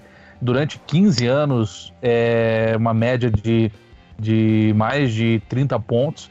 Então, assim, né, para você ver quanto esse cara ficou ficou marcado, né, e foi unânime numa década Boa. que a gente teve Hakim, é, Hakim Olajuwon, Charles Barkley, Boa, né, o próprio foram John... três vezes MVP do, do All-Star, Boa, foi, foi três vezes MVP do All-Star, cinco vezes MVP da, da temporada e seis vezes MVP das finais. Em todas que o, que o Bulls ganhou. Ele, ele, ele tá aí no mesmo patamar aí de, de temporada de MVP da temporada regular do que o Bill Russell, né? Lendário aí do, do Boston Celtics e atrás do Karim Abdul-Jabbar, né? Que também, né? Também foi um baita de um jogador. É, então, para você ver, né, cara, como essas figuras que, que geram aí tantas paixões, né? É, o cara estabeleceu assim, e muitos falam que o Jordan, o estilo dele é, é, o estilo que formou, por exemplo, depois o Kobe Bryant, o LeBron James, hoje um cara que eu acho muito parecido com o estilo de jogo do Jordan, que é o Kawhi Leonard, apesar de ser uma personalidade muito mais é, apesar de ele ser mais doidinho assim, mas é um cara muito mais agradável, né? Porque fala menos, tá, não tá muito aí porque as pessoas falam dele, né? Ao contrário do que o, Eliud fala do Jordan, né? O Kawhi Leonard não tá nem aí porque falam dele, né? Ele só quer ser o melhor por ganhar, é, tipo, é o prazer dele é estar tá ganhando. Então você vê como esses caras, é, e aí, aliás, voltando a falar aqui, o Jordan ele estabelece né, um marco na NBA, porque depois todos os jogadores né, foram o que o Jordan é. Caras que sabem jogar muito bem dos dois lados da quadra, né? Você tem o Larry Bird, que era muito bom, o Magic Johnson, mas eles, eles não eram tão completos quanto o Jordan. E eu acho que por conta disso é que o Jordan aí desperta tantas paixões, né? Independente, aliás, paixões não, mas sentimentos, né? Que eu acho que é um termo melhor a respeito da figura desse cara. E gostaria aí, começando pelo Vitor Carvalho, que a gente começasse as considerações finais sobre o nosso tema de hoje. É, como já foi amplamente debatido aqui, a figura do Michael Jordan ela será transcendental. Vai ficar na história do basquete, dos esportes americanos, dos esportes como uma forma geral, influenciando as pessoas que acreditam naquela forma do Michael Jordan ser muito competitiva, de buscar, é, de acreditar nos seus sonhos e batalhar muito para que aquilo aconteça. E isso vai muito, né? Está intimamente ligado com a cultura até do norte-americano. A gente pode fazer muitos paralelos com figuras que fizeram o mesmo aqui no Brasil, como ali o já citou, da Ayrton Senna, do Ronaldo Fenômeno, mas é, pro americano vai ficar aí para sempre esse jogador e como o Amort Pen disse que revolucionou a liga. E um jogador que sempre se preocupou com o lado é, extra quadra e em faturar em cima da imagem dele e dos, do que ele gerava como jogador, né? O desempenho dele dentro de quadra fazia ele ter uma legião de fãs, isso consequentemente fez deu abertura para que ele tivesse é, realmente aproveitasse né, um, um, um novo caminho ali que se desenhava a partir do marketing. E ele era um atleta, né, a, a, aproveitando essas considerações finais, basicamente neutro fora de quadro, com uma exceção a outra que ele deixa bem claro né, no documentário a respeito do Isaiah Thomas, que é um desafeto dele, e do próprio Detroit Pistons, que o Michael Jordan fala que não gosta mesmo da equipe por conta daquela rivalidade, mas é um atleta que em situações polêmicas nunca se posicionou, né? Tem até uma, uma frase aí dita pelo próprio Michael Jordan em 1990 na, na eleição ali de um candidato do, do Harvey Grant, que era, seria o primeiro negro é, poderia assumir como senador de Dakota do Norte, o estado que o Michael Jordan é, da família, né, que ele havia jogado também, primeiro negro do estado, concorreu às eleições junto com o Jesse Helms, que era o atual senador, e o Michael Jordan não demonstrou apoio público, né? Então ficou aquela famosa frase dele, repercutida por vários políticos, Barack Obama, enfim, várias personalidades entrevistadas na série, que republicanos também compram tênis. Então aquela figura neutra do Michael Jordan, que, como eu disse no começo, possibilitou com que ele tivesse muita gente é, apoiando ele e consumindo os seus produtos até hoje. É uma figura que sempre se preocupou com o seu lado dentro de quadra, sendo competitivo, e fora de, fora de quadra, lucrando também. Eliude, por favor, as suas considerações de um bom hater do Michael Jordan, que você será taxado depois desse podcast. Não, é só, só fazendo uma correção, Vitão. O estado é Carolina do Norte, não é Dakota do Norte. É só pra Perfeito. passar a informação para o nosso ouvinte. É, bem, eu acho que a pecha de, de haters já, já, já colou mesmo, eu não vou, não vou fugir da raia. É, mas eu acho é, é uma figura que, que gera muitas paixões, um pouco de polêmica e um pouco de haterismo, como é o caso desse que vos fala.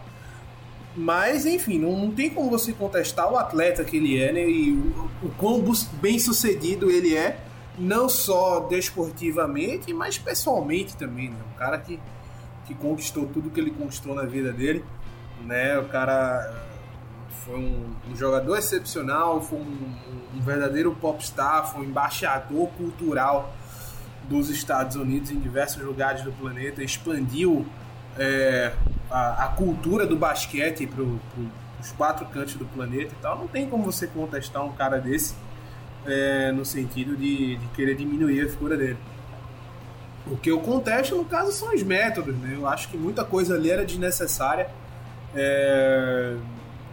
Sobretudo quando ele passa do ponto, e eu acho que mesmo quando ele não passa do ponto, eu ainda continuo achando desnecessário, porque eu sou daqueles que gosta mais da, da figura do fair play, né? do cara que entra em campo focado em vencer e tal, e não precisa estar tá envolvido em trash talk, não precisa estar tá é, tá envolvido em polêmica, não precisa estar tá humilhando o adversário, né? Eu acho que que você bater o seu adversário não, não tem forma mais eficiente do que você entrar na mente do seu adversário do que batendo ele numa competição.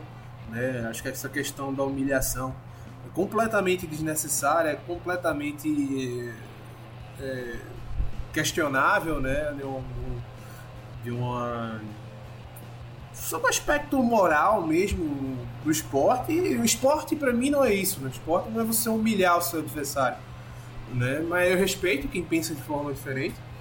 Eu também eu não quero aqui ser dono da verdade, nem nem ditar regras sobre conduta de A de B. Eu só acho que muita coisa era desnecessária. Eu acho que, pelo menos para mim pessoalmente, a figura, do, a, o documentário serviu um pouco para diminuir essa empatia que eu tinha pelo Jordan, que já não era tão grande assim, é, antes, antes de ver as coisas que eu vi nesse documentário. Né? Então, é, as críticas que ficam aqui não é enquanto ao que ele foi como desportista, que foi o melhor da, do seu esporte, um dos maiores de todos os tempos, sem sombra de dúvida. É um cara que está ali no, no, na mesma prateleira de Pelé, de Maradona, de Messi, do Tom Brady, do, do Tiger Woods, né? enfim, e de outros desportistas aí de, de outras de, de outros esportes, de outras atividades. Mas eu acho que os métodos dele é, são bastante questionáveis, sim. É, eu acho que a, a, conduta dele é bastante questionável também, mas enfim. É, viva as diferenças aí, quem pensa diferente, ótimo, maravilha, a vida que segue. E vamos em frente. Agora ele, o, o filho mais aí notável de Douradina, João Vitor Rezende Borba. Assim como o Vitor Carvalho no outro episódio falou da, da, da, sua preferência pelo Borussia Dortmund, sempre que ele fala, eu vou falar agora da sua preferência pela minha cidade, sempre que eu falo, mas tudo bem. É, assim, é, acho que é bom falar um pouco do currículo do Michael Jordan, que ele mesmo fala que o jogo dele foi mais importante do que, assim, a, as campanhas fora de quadra foram excelentes, mas o jogo dele ajuda a reforçar tudo isso que ele construiu fora das quadras. É um cara que teve média na temporada regular, na temporada regular de 30 pontos, de 38 minutos jogados, de 6 rebotes e 5 assistências, mas que nos playoffs essa, essa média era ainda maior, com 33 pontos, 41 minutos em quadra, é, quase é, 6,4 rebotes, quase 6 assistências também por jogo, percentual de um terço das bolas de 3, que na época não eram tão frequentes como são hoje. Hoje o jogo é basicamente bola de 3 e garrafão, mas é, esse, esse tema também a gente pode falar em outro podcast. Mas era um cara que, mesmo naquela época onde esse não era um atributo tão fundamental ao jogo, já tinha isso de uma maneira muito forte. É, também ele, tinha, ele teve é o quinto maior pontuador, pontuador da história da NBA, maior pontuador da história do Chicago Bulls, nove vezes o melhor defensor, onze vezes é, no time da NBA, uma vez no segundo time e as outras 10 no time principal, 14 vezes é, no All-Star, 3 vezes MVP do All-Star, uma vez é, jogador de defesa do ano, 10 vezes o maior pontuador da, da, da temporada, estava no time de calouros, foi o calouro do ano, é, cinco vezes o, o, MVP da temporada regular, seis vezes nas finais, nas seis finais que, que participou e que ganhou. Então, assim, Fora de quadra, como o Eliud trouxe, o Vitor trouxe, eu também é, contestei alguns pontos, a gente pode contestar, mas dentro das quadras é uma carreira impressionante. Eu quero finalizar com uma mensagem que o Scott Burrow fala no sétimo episódio muito é, sobre ele. Que dessa personalidade dele de trazer, de impulsionar as pessoas que estão com ele, de fazer com que os, os companheiros de time dele me melhoram, né? Ele diz assim: Todo dia ele pressiona para você chegar ao nível dele, mas ele não, é, não sei se ele sabe que só ele pode chegar nesse nível, nesse patamar que ele chegou dentro das quadras. Então é, é um cara que marcou sua história. É um prazer falar com, é, com, com vocês sobre esse tema que a gente estava conversando assim. Queria abordar esse tema é, há muito tempo. A gente até se alongou um pouco, mas é que esse tema rendeu e tem muitas, muitos pontos legais para falar sobre esse tema. Espero que vocês tenham gostado e a gente vai voltar aí nos próximos podcasts com mais temas, é, trazendo diversas abordagens sobre eles e contando com a audiência de vocês. Um abraço, gente. É isso aí, galera. Hoje foi é, sobre isso que a gente falou. O podcast Sem Filtro está crescendo aos poucos, aos trancos e barrancos, porque também somos quatro trabalhadores brasileiros de carteira assinada, né? Que estão sofrendo com o período da pandemia e que precisam correr atrás do pãozinho de cada dia. É... Mas aí o que motiva a gente fazer isso é porque a gente gosta de falar sobre tudo sem saber de nada, basicamente. Nós somos conhecidos por isso. Mas você que ouve, se você quiser nos ajudar, a gente não vai pedir dinheiro, a gente vai pedir sugestão de tema. O dinheiro vai vir para a gente pedir outra hora. Mas se você gosta, você gosta aqui do que a gente está trazendo, da forma como que a gente produz, sugira temas, porque a gente vai estudar, vai trazer alguém para falar e vamos debater. E, e porque a gente quer fazer o Sem Filtro, aí um programa que você possa ouvir enquanto você lava a louça, lava a roupa, lava o banheiro, faz qualquer coisa. Mas é isso.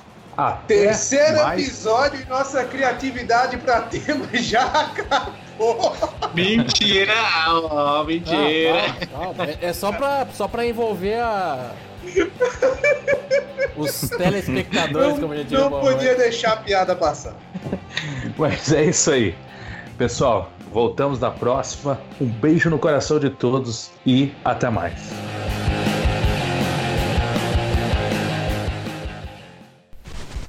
Este podcast foi editado pela agência RBM.